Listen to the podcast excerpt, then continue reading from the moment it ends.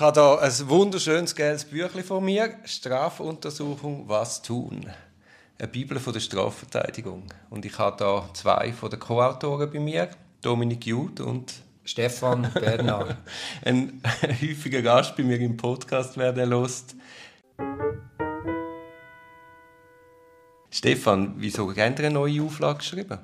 Äh, es hat ja eine Revision von der StPO gegeben. Und das ist eigentlich so der Anlass. Und wir haben heute eigentlich auch die Überzeugung, dass wir das Buch so, Dominik und ich haben es jetzt diskutiert, wir haben gesagt, so alle fünf bis zehn Jahre, oder, sollte man es überarbeiten, damit man einfach Schur bleiben Oder was haben wir gesagt? Ich weiß es gar nicht mehr. Ja, ich glaube, alle sechs bis sieben Jahre, wo es immer wieder mal Veränderungen gibt. Und tatsächlich ist der Anlass die StPO-Revision, die eigentlich hätte ja sollte das Jahr 2023 ähm, in Kraft treten. Jetzt ist es halt verschoben um ein Jahr. Also sind ihr der Zeit voraus? Sozusagen. Haben ihr vielleicht noch schnell Infos zu dieser Geschichte? Ich meine, das Büchlein ist ja, also die Bibel ist älter als mir. Nein, sie ist jünger als mir, Tuli. Sie ist aber älter als Dominik. Also, äh, äh, die weißen alten Wähler hier haben wir raus, sind noch ein bisschen älter. Also das Buch ist von 1978, Dominik ist ein bisschen jünger, wir sind ein bisschen älter. Und 1978 ist das Buch ähm, das erste Mal von Barbara Hug äh, herausgegeben worden als Broschüre. Ja, also sie hat es geschrieben als kurze Anleitung, die ist etwa 40 bis 50 Seiten stark.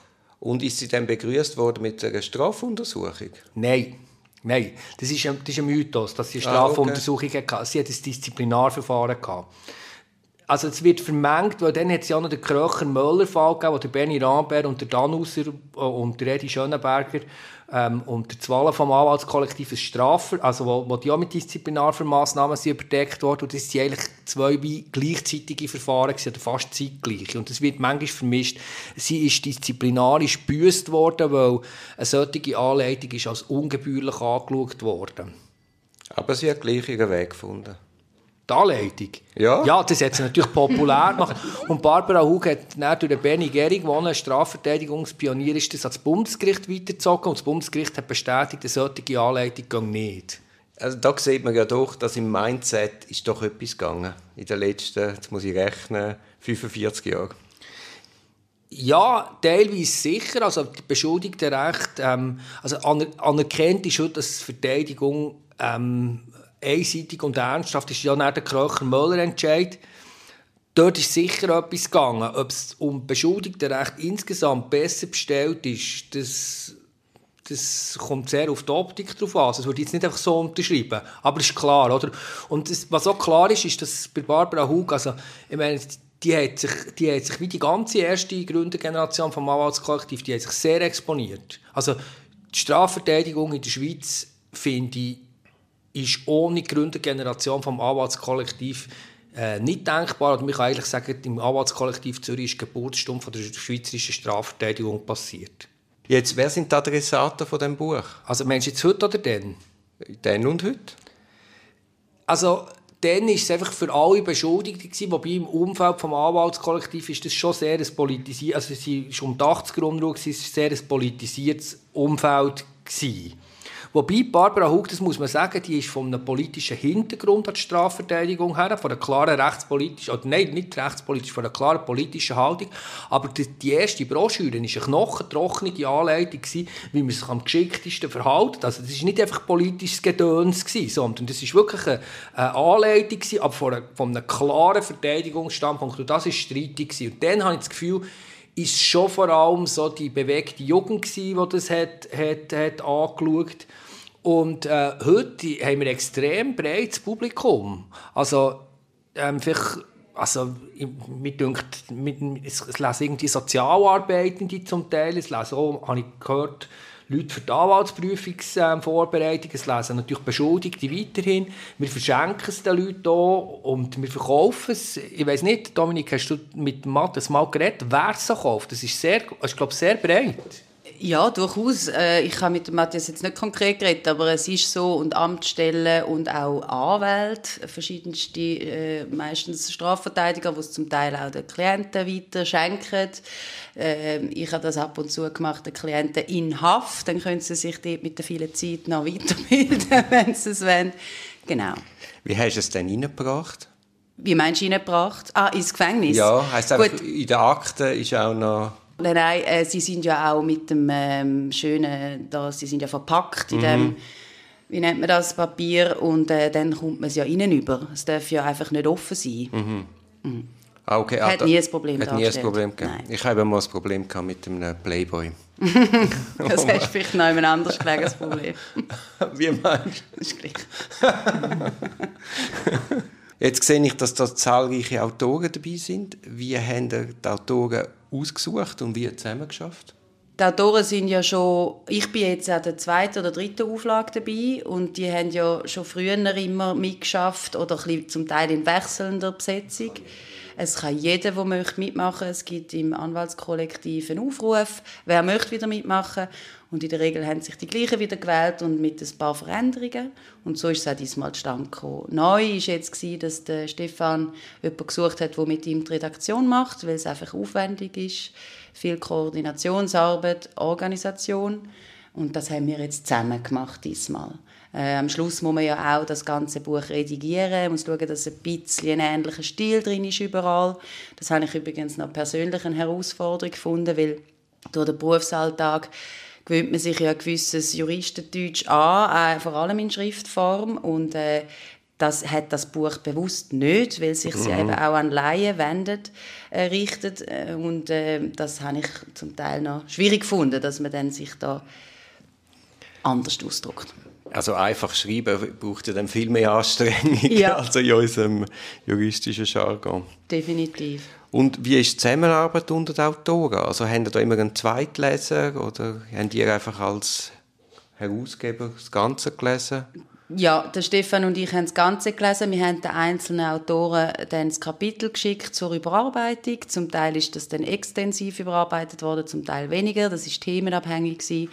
Und dann ist es an uns geschickt worden. Wir haben es zusammengebracht und jeder hat das einiges Vier-Augen-Prinzip drüber gelesen und dann nochmal über das Lektorat. Das ist ein externer und dann ist es nochmal zurückgekommen und dann in Druck. So ist das gegangen. Und bei so Büchern, bei so Gemeinschaftswerken ist ja immer ein das Problem, dass es jedes Jahr oder bei jeder Auf Auflage dicker und dicker wird. Es hat auch diesmal zugenommen, das Buch. Es hat doch ein paar Informationen gegeben, die man haben müssen reinpacken musste. Ähm, aber ich weiß nicht genau, wie viel dicker. Weißt es du, Stefan? Nein, also wir, wir, sind, wir sind dort besser als irgendwie die meisten Lehrstuhlinhaber, wo, wo es jedes Mal eineinhalb Mal dicker ist, ist nicht viel dicker. Wobei wir ja noch eine recht intensive Diskussion hatten, ähm, also was man eigentlich bei der nächsten Auflage anders könnte machen. Ähm, wir haben dort verschiedene Themen ja gehabt, die wir diskutiert haben. Also, was mir jetzt spontan ist in Sinn kommt, dass wir haben diskutiert, ob wir den Straf- und Massnahmenvollzug mal mit einem eigenen Kapitel machen. Nein, was haben wir noch diskutiert? Gut, ich meine, es kommen natürlich wahnsinnig viele Ideen, wenn man dann an diesem Buch dran ist und man könnte noch so viel ergänzen oder neu gestalten. Gerade auch neu gestalten ist auch immer etwas, wo man könnte.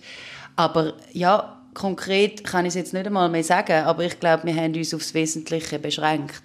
Mal, jetzt kommt es mir in Sinn, was wir haben diskutiert ist SVG, dass wir noch ein SVG-Kapitel machen. Das haben wir wirklich, das haben wir recht intensiv Ja. diskutiert.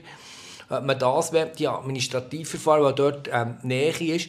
Und dann haben wir auch noch so über ähm, weißt, also die, die ganzen ausländerrechtlichen Eingrenzungsmaßnahmen, ob man dort, ähm, man dort mehr macht oder, ähm, oder halt ähm, die ganzen so Terror- und Nachrichtendienst-Geschichten, ob, man, ob man die will, will, will reinnehmen will. Das äh, nähe ich jetzt zum Strafrecht. Wir haben aber uns bewusst entschieden, dass wir am Konzept treu bleiben und recht auf das Strafverfahren fokussieren. Also zum Straf- und Massnahmenvollzug steht jetzt neu etwas drin, aber es ist ganz wenig und sehr bewusst kurz gehalten. Also wenn ich jetzt da reinschaue, und das ist wirklich einzigartig und auch super, dann sieht man ja zum Beispiel Kopien oder Abbildungen von Einvernahmen oder von Verfügungen oder einen Antrag auf Untersuchungshaft. Ich glaube jetzt gerade Leute, die der Anwaltsprüfung sind, die das ja zum Teil, wenn sie nicht in der Strafjustiz geschafft haben, das noch nie gesehen haben, kann ich mir vorstellen, dass das ein fantastisch guter Zugang ist, zum, je nachdem, welchen Prüfer, welchen Prüfer das man hat, auch für die Anwaltsprüfung. Ja, also ich habe das Gefühl, wenn du, oder wenn du jetzt jemanden hast, der eher akademischer ist, ähm, kann sicher auch helfen, also es kompakt zu wissen, dass jetzt ein, ein, Praktik, äh, ein, ein Professor, der sich für Praxis interessiert, ich denke jetzt zum Beispiel an Mark Thoman, für de, bei dem sicher, aber wenn du jetzt Ich weiß nicht, wer dort drin alles ist. Ich jetzt denke, Thomas Sprenger ist, glaube ich, oder der Mark Engel. Oder Mark der, Mark, ja. Mark Engel. Oder wenn ich an Thomas Fingerhut äh, denke. Ich glaube, wenn, wenn du zum Thomas Fingerhut an die Anwaltsprüfung gehst, bist du besser bedient, wenn du das Buch gelesen hast, als wenn du den Basler Kommentar verschluckt hast. Hast du denn auch mit dem Buch gelernt, Dominik? Nein, ich bin zwar ein bisschen jünger als die Entstehung von dem Buch, aber so viel jünger auch nicht. also das ist ja vielleicht ein Geheimtipp, den wir auch den Hörerinnen und Hörern mitgeben können, wenn es Richtung Anwaltsprüfung geht. Ja, äh, also ich auch noch will nur abschließend noch sagen, es ist wirklich ein Praxis, es ist ein Buch, das praxisbezogen ist. Also ich glaube, es findet sich auch kaum Artikelangaben da drin. Es ist wirklich konkret auf Praxis ausgerichtet und was einem als Betroffene erwartet. Es ist auch geschrieben aus der es ist nicht aus der Ich-Person als Betroffene, aber es ist gerichtet an die betroffene Person, sprich die, wo in ein Strafverfahren verwickelt wird als beschuldigte mhm. Person. Dann wäre vielleicht eine gute Ergänzung, jetzt mache ich noch Werbung, weißt, mit meiner Lernhilfe, wo du einfach wirklich das StPO und das StGB hast und dann könntest du es ja glossieren, damit du in praktischer Input. Ja, wenn wir jetzt noch beim Werbespot fertig sind und deinen Podcast eigentlich in der, in der Schleichwerbung machen. Nein, aber jetzt, also jetzt, also, jetzt oh, nein, du, du, aber ohne Witz, was ich wirklich das Gefühl habe, jetzt hören wir auf mit, also es ist ein Werbeblock, aber es ist der letzte. Was, was, ich, was ich wirklich das Gefühl habe, ich gebe es allen deutschsprachigen Klienten, die ich im Gefängnis habe, in auf Jenkins und sage, leset das doch einfach durch. Und ich merke wirklich, ähm, das hilft extrem. Und das Buch ist ja wirklich nicht teuer. Also wenn man sich überlegt, wie viel Aufwand man bei einem Strafverfahren hat und wenn jede Strafverteidigerin das künftig würde auch Klienten geben, glaube ich, wäre der Informationsstand einfach besser. Es hilft auch, und es hilft auch, dass sie sagen, schau, das steht doch in diesem Buch auf dieser Seite, es trägt zur Klärung bei und zur Beruhigung in, in der U-Haft-Situation. Also insofern ist der letzte Werbeblock. Äh, es, ist, es ist ja immer wieder die Frage, wie weit können Klientinnen und Klienten Einfluss nehmen auf die Verteidigungsstrategie. Und ich glaube, eine ganz wichtige Aufgabe von uns Strafverteidigerinnen und Strafverteidiger ist, den Klienten Wissen zu vermitteln. Und ich kenne das Buch, ich habe vielleicht das zwei, drei Auflagen vorher einmal gelesen, aber ich bin sehr gespannt jetzt auf eure neue Auflage und allenfalls das wirklich, wie du sagst, als Tool einsetzen, zum Klienten auch auf ein Informationsniveau zu bringen, wo dann eine Zusammenarbeit erst möglich ist. Plus spart es auch, wenn es ein Klient ist, der es wirklich dann gerne liest, auch Zeit, weil vieles, wo man muss einfach erklären was jetzt die nächsten Schritte sind, würde dann ihm schon durchs Buch mhm. bekannt sein und man könnte gerade mehr in Medias Res einsteigen. Also vielen Dank, ihr zwei. Jetzt morgen steht der 1. Mai an. Sehen wir uns dort auch noch mal? Da können wir vielleicht tiefer ins Buch einsteigen. Ja, also ähm, ich bin, ja, wir, können, wir sehen uns. Und, äh, aber ich bin erst am Nachmittag verfügbar, aber am Morgen muss ich da die erste Meide Ja, ich komme natürlich auch mit. Das war ein Podcast aus der Reihe Auf dem Weg als Anwältin. Ich hoffe, der Podcast hat dir gefallen. Für mehr Podcasts schau doch auf meiner Homepage www.duribonin zusammengeschrieben.ch. Viel Spaß beim Entdecken von weiteren Podcasts.